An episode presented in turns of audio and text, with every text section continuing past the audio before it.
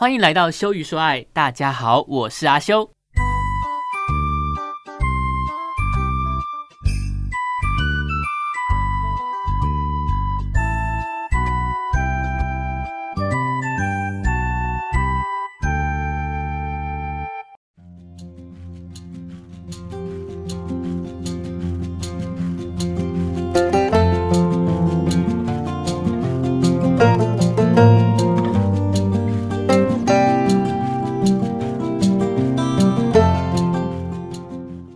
最近呢，一直很想要把我的 podcast 能够在更多平台上面都能够听到嘛。那其实我一开始是想要放在 iPhone 的 podcast 那个 app 上面，后我就开始申请，因为其实我的 RSS 订阅其实早就已经设定好了，但是我不知道为什么耶，我我我真的已经找了我所有的各个地方的设定，我全部都设定的好好的啊。我的订阅码就是我的 ISS 那个网址，我贴上去那个 iTunes Connect 里面，它怎么侦测？就是侦测我是英文的。那被打枪，我的那个我的那个 Podcast 频道，就是因为语言的关系被打枪了。那还是小小抱怨一下，这个我真的不知道那个 iTunes Connect 他们那边就是 Podcast 的这一个部门的员工，就是苹果的，好苹果大家麻烦一下，他们在七月十五号的晚上寄了两封信给我，第一封说哇你的那个审核通过了。中文的哦，中文的哦，所以我绝对没看错，中文的我绝对没看错。好，审核通过当然很好啊，对不对？那就是说，好像在两个小时就有可能会在上面看到。那呃，要整个上架可能要等待两天的时间，都写得很清楚，中文的。过了两三个小时是凌晨五点，好，这两封信其实我都没有当下收啦，我是隔天早上才收，因为它都在凌晨寄给我。第二封信呢是英文的，就告诉你说你的啊。Podcast 的频道呢，并没有通过审核。那有问题的话，就得得得给你一些连接，然后全部都是英文。其实阿修的英文呢，真的不是太好，所以简单的我会，但是如果是太复杂的东西，像那些城市啊，有的没的订阅啊、SS 码什么的，我就会很吃力。之后我去那个一零一的那个那个。iPhone 的直营门市，我还想说，好一般的那个 Apple Store 可能是那个经销商而已，他们可能不太知道这个比较偏总公司的范围嘛。我去一零一的直营门市哦，然后呢，那个人就跟我说啊，你要打客服电话，我就打客服电话，打去之后呢，我跟你保证，那个小姐听不懂我在说什么。我跟他说那个订阅什么，就是 RSS，然后 Podcast 这件事情。他真的听不懂，就觉得你们 有待加强，真的是有待加强。再来呢，好，再来呢，呃，他最后是给我的一个信箱，因为我后来还有把那两封那两封信的截图，就是你自己矛盾啊，吼，一封是有通过，一通一封是没通过，有矛盾的，好，寄给。寄给那个寄给他们，让他们看，真的是你们就是摆乌龙，并不是我的问题。好，后来反正我直接上那个 iTunes Connect 里面去看我的呃被拒绝的原因，就是说我我我他侦测到我的那个，我也不知道他从哪里侦测的啦，我我他侦测出来的我的那个。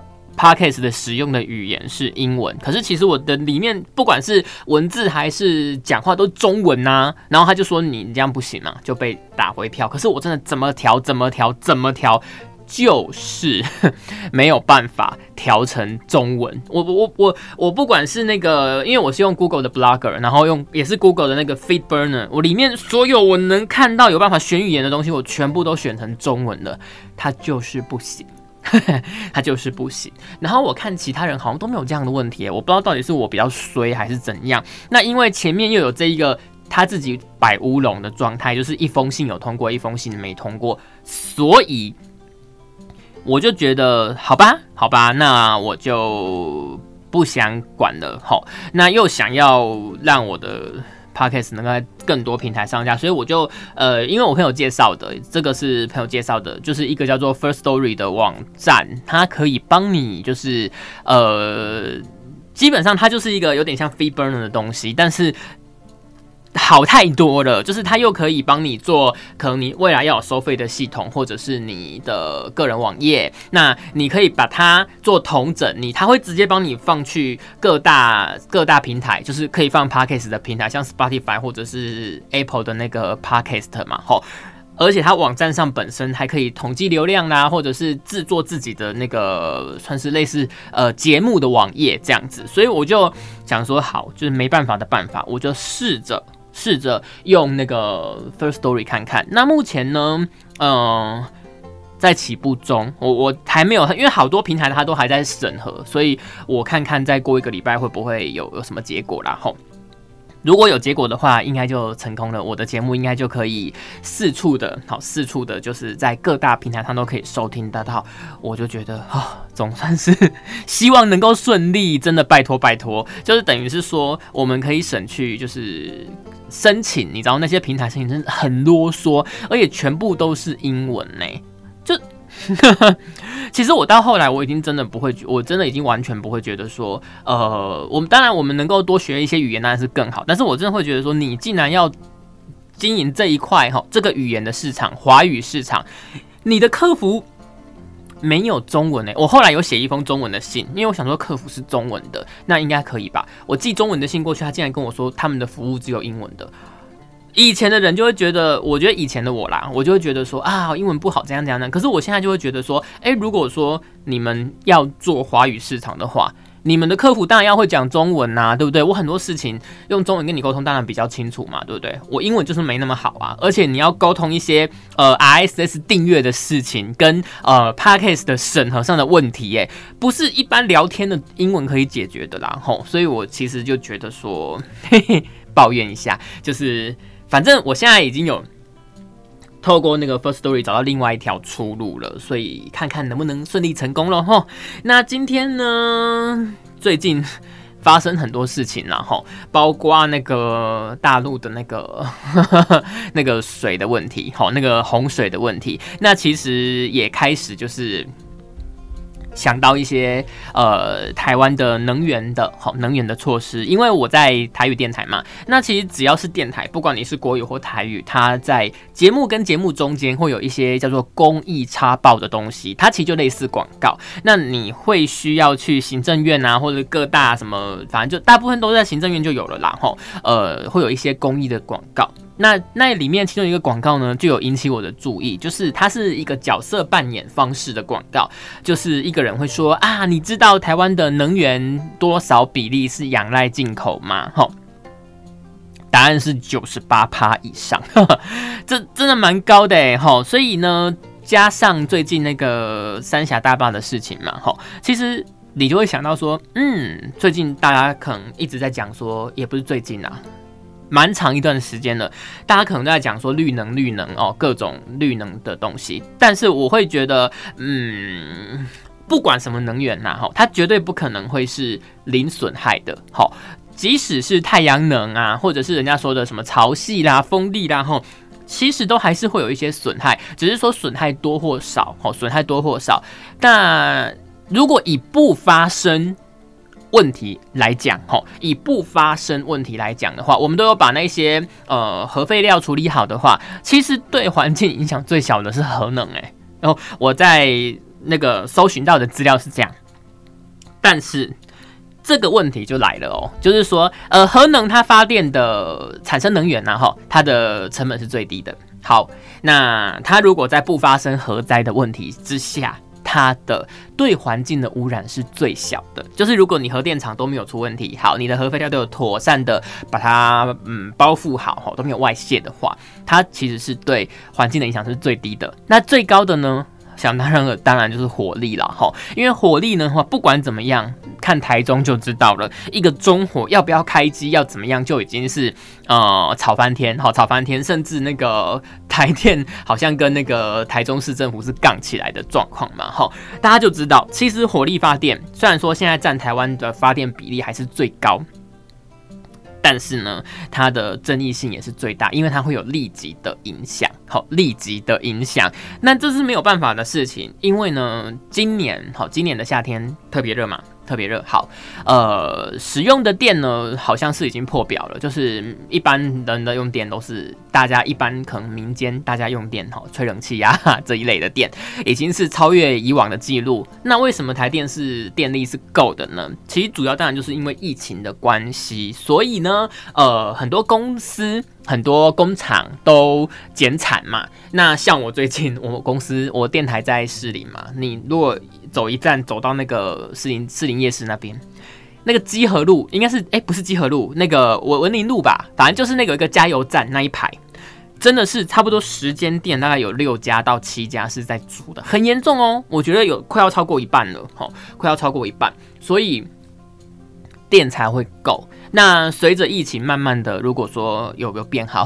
看现在看起来好像国外有点难呐，吼。但是不管怎么样啦，随着疫情慢慢如果有趋缓的话，吼，我们当然是希望这样。那加上这些工工业用电，好，或者是一些营业用电的。加入的话，提高的话，我们的这个用电应该是又要不够了，好，又要不够了。那这如果又有限电的问题，就会很麻烦。好，那这个时候呢，大家可能就会开始在想说啊，像最近中火可能又要重新开机啦。那其实台湾的核能呢，也有很多人是永和的，对不对？永和哦，永护核能哦。好，那这这些事我都可以理解，因为。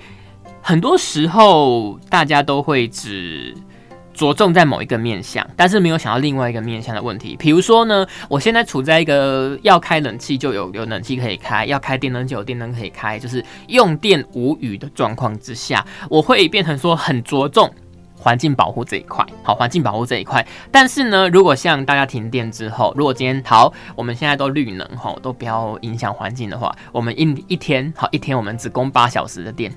看会不会有人这个时候又倒戈了，哈，又觉得说，那那我们不行啊，我们还是要拥护核能啊。其实我们只要，其实我们只要把它保护好，只要把它。弄好后，其实是不会有危险的啦。吼，你看全世界各国，像法国哦，法国他们国内好像有上百个那个核能发电厂，又没有怎么样。你看这个全世界有人类有文明以来，核灾发生过几次？也才两次。吼，很多话都是人讲的。你要这样讲，当然有这样讲的道理；你要那样讲，也会有那样讲的道理啦。吼，好，讲完火力跟核能，有没有发现有一件事情，有一个东西，其实台湾人很少去提到。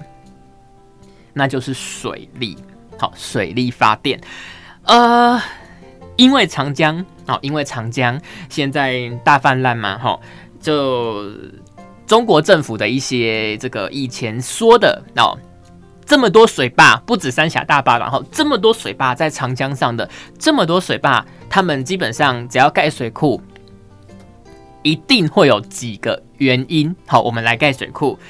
第一个就是我们要解决水资源分配不均的问题嘛，好像台湾也是，好台湾也是，只要那个地方呢，呃，汛期很明确，好汛期很明确，像台湾的汛期可能就是那个呃每年夏天的这个梅雨开始，好从梅雨开始到台风季，好到台风季这一段时间，然后那呃其实我在地理课的时候有上过，其实。南回归线跟北回归线经过的地方，大部分都会形成沙漠哦，吼，都会形成沙漠。那在台湾呢？台湾北回归线经过吗？为什么不是沙漠？其实很大一部分的原因就是靠着梅雨跟台风。好，那梅雨跟台风并不是一年四季都有嘛？那这样子的话，我们的水资源。怎么可能会平均，对不对？就是台风的时候水很多，那没有台风、没有梅雨的时候水就是不够用，然后那这个时候呢，水库就很重要哦，水库就很重要。那在工商的这个社会，哈，工商工业发达、商业发达的这个社会，呃，里面呢，这种状况就更重要了，因为甚至呢。呃，不是说水资源分配不均的问题，是人的人类的用水量变得很大很大哈。大家可能啊，这个喝水啦，或者是平常在冲马桶啊、洗澡等等的啦，哈，游泳啊，哈，各类的，还有最严重的就是，当然就是一些工业用水，甚至像核电厂，它需要冷却用水，对不对？这个用水量可能就会比较大。当然，核电厂是抽海水啦，这是不一样的哈。不过不管怎么样。那工商业社会开始慢慢发达之后呢，我们人类的用水也暴增，再加上这个降雨，哈，我们水资源的分配是不平均的状态下，就开始会需要盖很多很多的水库来平均我们的用水。那水库当然啦，除了平均用水之外，还有另外一个很大的功能，就是制洪跟发电。好，当你这个呃怎么讲？水很多的时候，下大雨的时候，像大陆现在这个状况，那水库发挥制洪的功能，它可以把我们的洪水拦截在我们的水库里面。好，那之后呢，如果水还是太多，我们可以分批泄洪。那有一个制洪的功能呢，才不会让下游好淹大水。这是一个呃调节的功能。第再来的发电功能，当然就是靠着这个水库泄洪，那带动发电机嘛，哈，来做水力发电。好，这是一个叫做位能吧，位能，好，位能就是从很高的地方水冲下去，然后带就是有一个会产生一种能量嘛，这个我不太了解，反正大概是这样。好，啊，其实话讲回来，你会发现，呃，好好把它保护好，就会对环境的影响很小，是。核电厂对不对？那水库呢？其实它对环境的影响，从一开始到尾巴都非常的大。一开始它要盖水库，它必须要找一个山跟山之间一个狭窄的口。好狭窄的口，因为这样你才能盖越短。当然，我们这个水库的这个坝体有没有是盖越少越好嘛？因为人工的东西绝对不会比两座山天然的山 来的稳嘛，对不对？山是绝对不会倒的，基本上嘛，绝对不会倒。所以他会找一个狭窄的口把它围起来，好，把它围起来。好，那这样的话呢，我们就盖成一个水库了。盖的时候，我们就要把那一大片的地方本来没有水泥，把它淹没，好，把它淹没。那边原本有的。动物、植物、人的东西，包括像大陆那边有很多古迹，还有居民，全部疏散。好，淹下去之后呢，你有可能把动物都疏散吗？不可能吗？植物都疏散吗？不可能嘛。所以就全部淹没了。好，全部淹没了。其实这对当地，好，对当地的一些这个生态环境，其实是造成呃蛮大的一个损害啦。哈，变成整个地貌都改变嘛。好，那再来就是呃，因为现在气候变迁，一些极端气候开始发生之后，变成说，哎，大陆这样这样子大洪水的状况有没有啊？我们的水库可能会撑不住哦，可能会溃堤哦。哈，历史上其实不是没有水库溃堤的的的的那个记录过啦，是是有的哦。哈，那现在呢？你看大陆那个那个跟有没有溃堤有差吗？你只是提早。泄洪，他们现在不是二十四小时在泄洪嘛？那如果说今天都不泄洪，是不是早就溃堤了？我觉得是这样啊。就算它坝体没有崩起，哈，没有没有整个没有那个坝体没有整个崩解啦，哈，水也是满出去了啦，哈。我觉得是这样，因为它现在是一直泄洪的状态呢。所以你说我现在没有溃堤，我觉得这 这这 能这样讲吗？对不对？其实是其实是投机取巧的一个说法啦，哈。嗯，所以呢，其实。水库，我觉得它对环境的影响，我觉得应该核电厂如果如果核灾是第一名的话，水库应该是第二名呢。吼，那当然，因为这牵涉到用水的问题，所以水库的问题呢，我觉得好像怎么讲，用必要之恶去形容它比较好。然后必要之恶。那目前为止，好，目前为止，我觉得真的就是看能不能，因为自来水公司好像也是一直在开发一些新的工法，然后呃挖泥船等等的这种措施，然后来想办法把那个淤泥。因为冲下来绝对不会只有水，一定还会有一些泥沙。那你拦在那边呢？拦在那边呢，就是会一定会淤积啦。水库没有不淤积的啦，吼。那就是要看有没有什么功法能够尽可能的让这些淤积减少，来延长水库的寿命。因为我觉得台湾现在可能也很难很难再盖新的水库了啦。那在极端气候的影响下，我相信在未来，吼，水库可能会。是一个越来越危险的人工设施，好，因为这个雨量可能暴雨啦等等的这种状况越来越多，还有台湾处在地震带哦。吼，之前九二一地震的时候，其实就有水库呃变形，台湾的水库就有变形，只是说好像还没有到那么严重，然后所以就还可以这样子。所以呃，水力发电现在慢慢的，好，慢慢的是我觉得风险会越来越高，没有像以前这样说啊，我们做一个水库，好像而且还会把破坏生态，把它那个美化成好像是呃一个更好的生态，就是说我把它淹了之后呢，我把它淹了之后呢，哇，这边你看就有鱼啦，然后有鸟啊，那个水鸟或候鸟什么来水库栖息，我觉得那个只是。这个生态因应你人为的破坏找到另外一个出路而已，并不是说我们淹了水库之后生态变好，没这回事，真的没这回事。原本生态好好的，你把它淹掉，这样才是真，在这这才是真相啦。吼，好，水利、火力跟这个核能现在其实都有它的困境。那水利的未来的困境其实应该是会越来越大，因为气候的不稳定。那再来呢？就是台湾现在非常非常常听到的绿能，好，绿能的部分。那绿能的部分呢？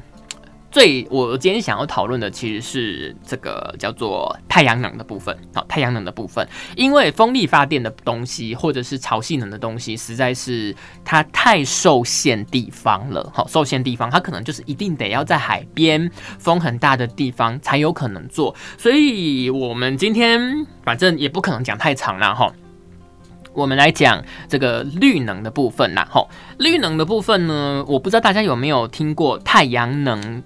种电，种电听得懂吗？种植的种，种树，我们种树、种菜、种花的那个种，种电，好，种电，种电是一个什么概念呢？其实之前就有开始，好像说政府推广一些绿能的东西，那就开始有一些这个绿能产业嘛，那他就会去跟呃农民。租一些多余的农地，因为有很多农民他可能有一些地，他他种不了那么多，或者是说呃不符合这个怎么讲效益。你也知道台湾可能务农这一块上面呢，就是一个非常呃辛苦，而且它的收益并没有那么高好的一个行业。然后那有一些人，比如说像继承下来的，我继承了我爸的农地，可是我我又不是农夫，我也不想那么辛苦的话，农地可能就。荒废，那荒废你要找出路啊，对不对？如果没有的话，你可能会被扣这个荒地税。那或者是有一些农夫，他就觉得说，哇，租出去就可以赚钱了，诶，那是不是，诶，我就不要种了，我就来当当包租公就好了？会有这种状况啦，哈。那基本上，如果你把你的农地租给一些绿能的公司来去架设这个太阳能发电的这个太阳能板的话，它在法律上应该叫做农业附属绿能设备啦，吼，那基本上好像说租金哦，一年有二十万，那这个呢，我们来比一下。我们种水稻两期大概是可以赚十五万块，好，以农业来讲，大概可以赚十五万块，这不是很精确的数字啦。那基本上就是简单讲，就是我租给光电公司，好，这个太阳能光电公司来换取租金的话，我的效益绝对是比。去种高，因为去种你话，你还要考量有一些天灾人祸的问题，导致你的呃这个收收收怎么利润利润减少，而且还会有这种呃可能呃短寸好短寸听得懂嘛？就是那个那一年产量非常的多多过头了，导致价钱下滑，整个像高丽菜那种什么一颗十块没有人要采的那种状况。好，所以整个综合起来，你租给绿能社、绿能公司和绿能光电公司做太阳能板的话，你的收益会比较高。所以当然就很多农民都会希望能够这样啦，哈，当然能会希望能够这样。但是呢，你架了这个太阳能板之后，是不是把下面的这个太阳全部遮住了？好，那来下面他们就会用几根名目，好几根名目来去这个合法化这件事情，就是。菇棚好，我要种菇，因为下面乌漆嘛黑的嘛，种菇。再来呢，养蟋蟀，好，再来呢，种桂鸟。有没有听过桂鸟？一种蕨类，过猫，好，这种东西。但是你听就觉得这种听起来其实就蛮像是巧立名目，想要去呃通过这个检查啦，哈。那在这个云林的部分呢，其实也是有非常多这个状况，但是其实就有专家出来提醒说，呃。大家可能看到这个，看到这个租金非常的心动，就租了。好，就租了。然后再来呢，还免征地价税，哇，太棒了吗？这农地的地价税虽然说应该没有到非常非常多啦，但是还是一笔钱嘛，吼，所以哇，太棒了，太棒了。那那也有免征地价税，有赚又不用付缴税，真的很棒。可是呢，因为你是租给这种绿能公司嘛，它是那么大一间公司，逃不掉的，所以你很有可能会被征这个所得税。好，所得税。再来，还有一个问题，就是你没有办法反悔，什么意思？这种太阳能光电的设备，它怎么可能？因为它架设太阳能板，它是大面积的，它跟你征农地，可能一次就是几分几分这样子去跟你租，有没有？然后呢，就是那个那个架那个太阳能板啊，吼，都要花很多钱，所以呢，他早就把这一些太阳能设施拿去银行做，拿去融资。融资了嘛，所以他才能贷那么多钱出来。好，这二十年，这二十年内，你可能是呃，都一定要租，好，都一定要租给他。你不可以说啊，我后悔了，我不要租了。那你帮我把这个太阳能板拆走，不行，因为它已经变成呃贷款的标的物了。好，所以呢，就会造成说。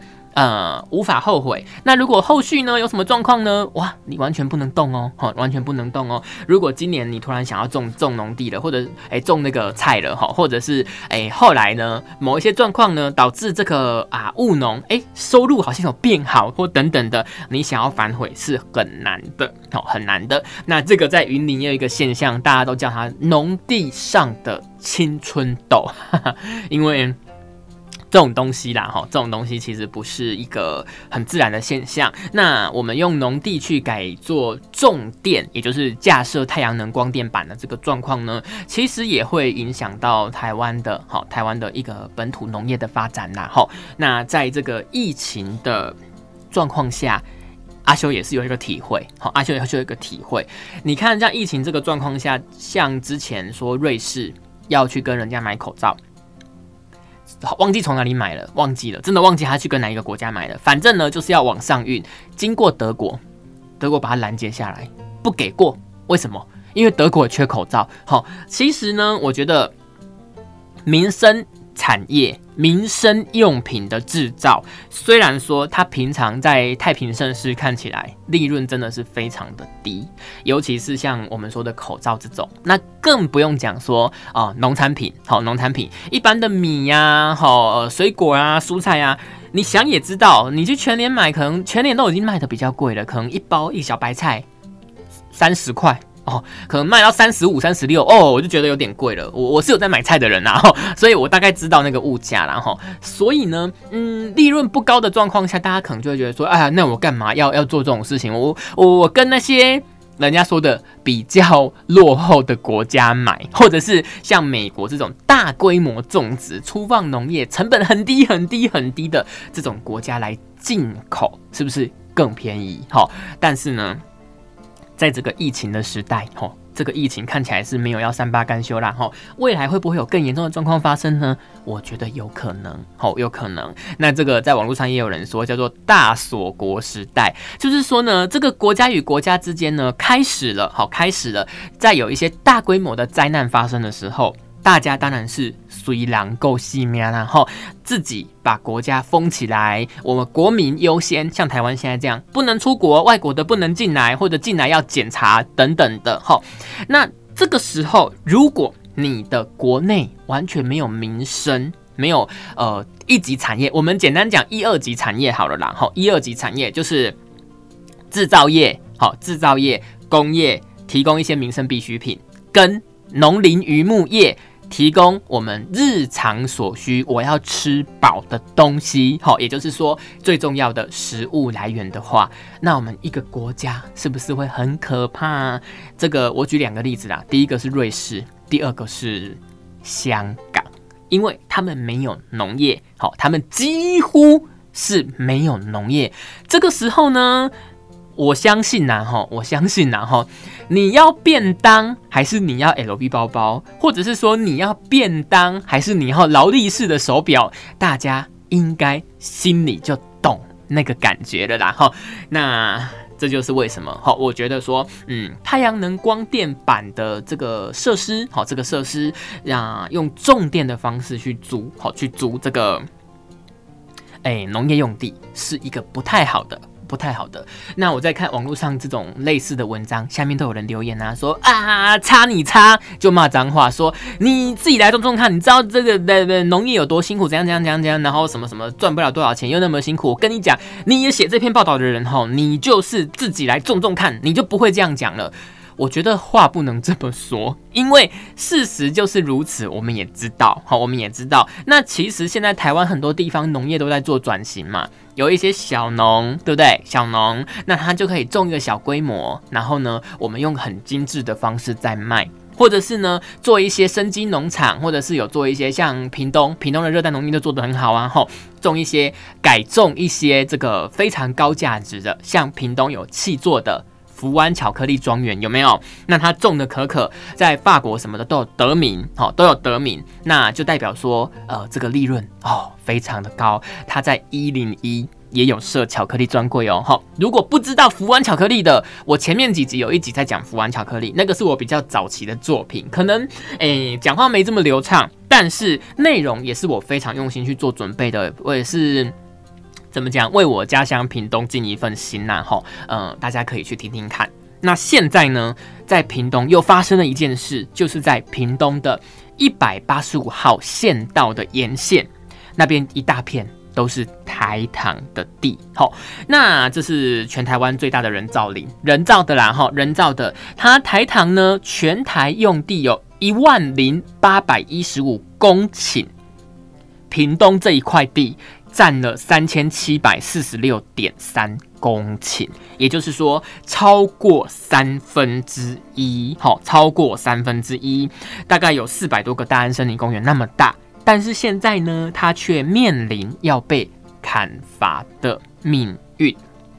好，为什么要被砍伐呢？就是我们说的进行台湾的最大规模。哦，一个重电活动啦，吼，一个重电活动。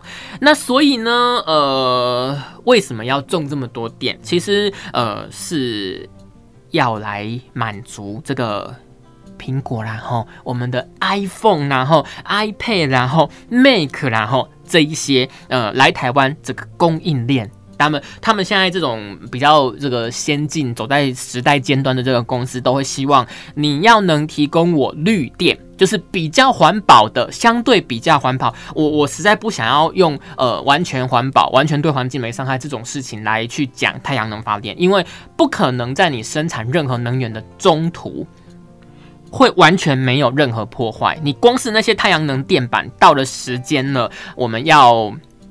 做汰换，其实就制造出很多垃圾，所以绝对不是没有伤害，但是相对比较好的啦。好，那这一大片的这个人造林呢，其实它一年可以吸收差不多二十万吨的二氧化碳啊。吼，那这样子的话，到底好，到底会不会就是说我如果拿来种电的话，我让拿来种电的话，会不会就是说，嗯，破坏环境的状况，它真的是绿电吗？对不对？它真的是我们所说的绿电吗？那当然啦，吼，当然啦。这个正反两方，好，正反两方都会有一个说法，然后那这个如果说我们以台糖来讲的话，这我的地呀，好，我的地呀，我要干什么？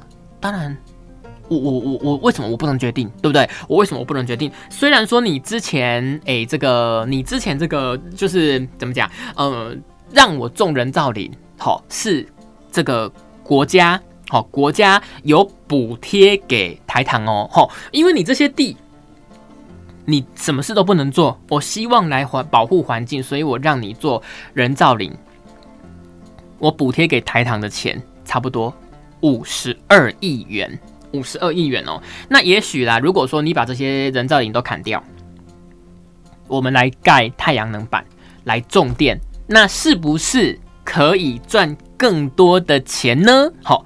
相信应该是啦，不然何必呢？对不对？那再加上又是什么？有一些什么哦，苹果来台湾设厂啊，等等这种供供应链来台湾呢？这一些的状况的话呢，我觉得背后的利益一定是更大的啦，吼，一定是更大的。那他们的说法当然是讲说，就是说，哎啊，然后呢，如果说呃换成换成你你那边你的地好啊都没有收入，就一片放在那边长草，让大家当公园去玩，这样子你要做吗？可是问题是不是补贴你五十二亿元吗？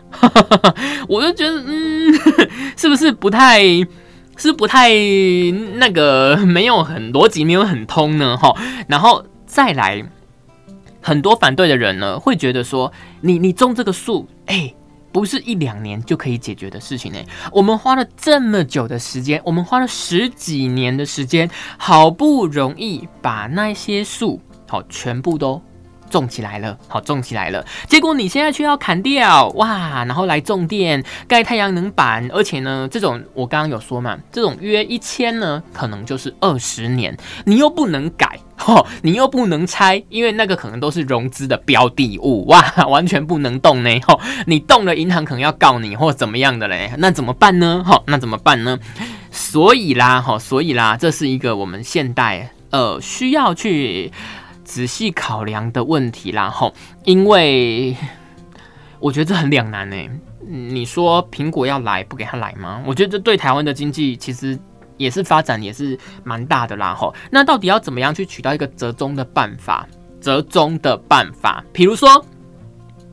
我太阳能板是不是可以盖更高？这我乱讲的啦，因为我我我觉得我们做这种 podcast 的节目，讨论问题很简单，要提出一个解方真的很难。毕竟呢，我们做 podcast 的人像我啦，以我来讲啦，我就是一个搞维的人而已。其实我没有那么多专业的知识背景可以支持我说去帮他们提出一个解决的办法。但是用我的讲想法呢，我是不是觉得我会觉得说，诶，那是不是说，嗯，我们可以把太阳能板的高度提高？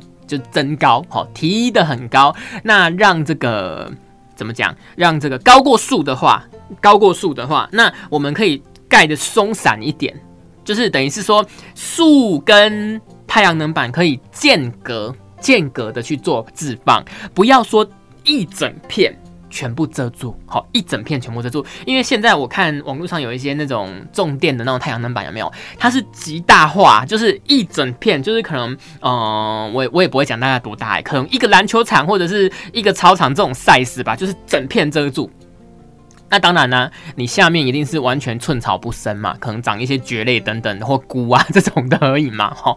那我们是不是说，我们可以化整为零，我们用零散的太阳能板这样间隔、间隔、间隔来去做配置？那这样子是不是可以树与太阳能之间，哈之间的这个去去那个去那个做平衡呢？哈，那也是你要做维护嘛，因为。其实太阳能板不是说盖了就没事哦，吼，它可能会怎么样？会有灰尘布在上面，好，会有灰尘布在上面。再来，会不会长草？会不会长青苔？好，等等，或者是哦，鸟飞过去大一个便，遮住了它接受太阳光的那个表面，那这样子就会影响到它产电的能力嘛，哈。所以，呃，太阳能板呢，并不是，并不是这个。呃，盖完就没事了啦，吼，一定还有后续维护的问题，吼。那面对了这些反对的意见呢，其实台糖也有去讲说，他们基本上是不会卖土地啦，吼，不会卖土地，就是只会用租的，但是。很明显，之前就说的，如果你签长约，我觉得那跟卖没有什么太大差别呢。你签二十年，我们现在这一代人有能有几个二十年，对不对？能有几个二十年？等你这个这到期了，对我来讲，你租了跟卖的意义是差不多的啊。那那再来就是说，如果说我不租了，像之前我讲过的嘛，一般小农，如果说我不租了。能不能呃把它拆掉？如果它变成融资的标的物，也不能拆啊。那那我 那你不租跟有租有差吗？对不对？我们要的不是你卖或租，我们要的是说，呃，这个对环境的影响不要是一个持续性，而且变成说我不能改变的状况然后那所以第一个我就觉得，你你说只会租，我是觉得说。没不是问题的重点，不是问题的重点哈。重点是我如果今天觉得说啊，对环境影响是不是很大了？我要我要立即立即停止，然后立即把它拆除，有办法吗？如果不行，那你租跟卖有不一样吗？意思是一样的啦哈。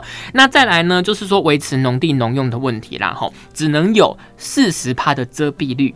哎，这一点其实我算是有一点赞成啦，就是说你变成说你的遮蔽率可能的比例，我觉得可能专家要去做评估，到底四十趴的遮蔽率跟六十趴让阳光照射得到这样子的比例会不会太太不平衡或怎么样？可以再讨论。就是说你的太阳能板是不是化整为零，散落在各地，让树林好，让树林这个人造林跟太阳能板可以。并存好，并存，同时种树又种电呢，这样会不会很好？好，那再来，还有就是说，呃，这个树或者是农作物的产量不能低于全国平均值的七成，这个我也认同。就是说，呃，一样啦，哈，比例都可以再讨论，但是我觉得对，就是以它农地农用的精神，原本它该做什么事，我们可以做什么事来去讲啦，哈。然后最后就是说，农地。土地啦，哦，农地这个土地不能铺上水泥，拜托哎，当然啦，对不对？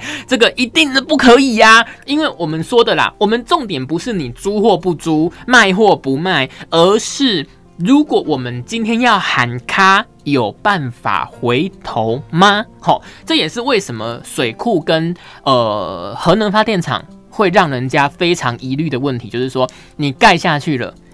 可以回头吗？你看那个合适就知道啦。可以回头吗？不能回头吗？你说啊我们现在不要合适啊，一动就在那边呢，那怎么办？对不对？怎么办？那所以呢，就是这个能不能好恢复原状，恢复到几乎好完全感受不到我们这里曾经做过这件事情的状况，才是最重要的啦。好，那。因为呢，这个假农业增种电的状况实在太多了，哈，你农地租给人家，你一年可以拿那么多钱了，哇，那我下面呢，哈，种点香菇，种点这个桂喵，很多都只是做个样子，符合检查啦，哈，就是你来检查的时候，我不会犯法，我不会被罚钱，这样子而已啦，哈。那像这样子，今天讨论这么多能源的专，呃，能源的这个话题啦，哈，到底我们台湾未来？走向绿电是一定的，但是针对太阳能这一块，我们今天讨论的要怎么样达到平衡呢？嗯，我觉得大家都可以再动动脑筋想一下，想一下这个方法。如果像这样一部分重电。一部分我们还是可以维持原本农业运作，那我们当然地还是变少嘛，对不对？因为一部分拿去种电了。那我们是发展精致农业，好发展这个高单价的产品，是不是？哎，刚好也是一个符合需求的状况呢。而且农地本身的用电是不是也可以就直接自给自足呢？好，那这样子的话，当然也许可以达到一个不错的平衡啦。哈，那希望大家也可以想一下。到底有什么方法对台湾的未来，好，对台湾的未来是会更好的啦。哈，也许有很专业的人听着我的节目，觉得我讲的不够好，那哎，也都欢迎到我的 IG F I X W U 到我的 IG 上去。留言好，到我的 IG 上去留言，告诉我。那我希望，我真的很没胆，拜托拜托，不要骂我。我真的很希望大家是可以一个良性的讨论，好，良性的讨论，哎，来为台湾好，我们未来的这个能源政策，还有我们的环境会有更好的发展。今天的节目就先讲到这边，希望大家哎会喜欢啦哈。如果喜欢的我的节目的话，嗯，也欢迎，非常欢迎多多订阅加分享。那我是阿修，我们下次再见喽。thank you